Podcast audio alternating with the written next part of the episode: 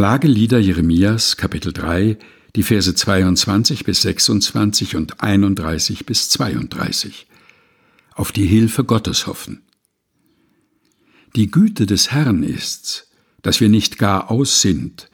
Seine Barmherzigkeit hat noch kein Ende, sondern sie ist alle Morgen neu, und deine Treue ist groß.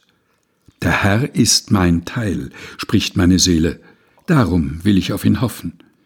Denn der Herr ist freundlich dem, der auf ihn harrt, und dem Menschen, der nach ihm fragt.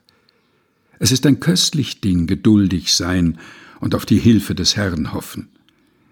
Denn der Herr verstößt nicht ewig, sondern er betrübt wohl und erbarmt sich wieder nach seiner großen Güte.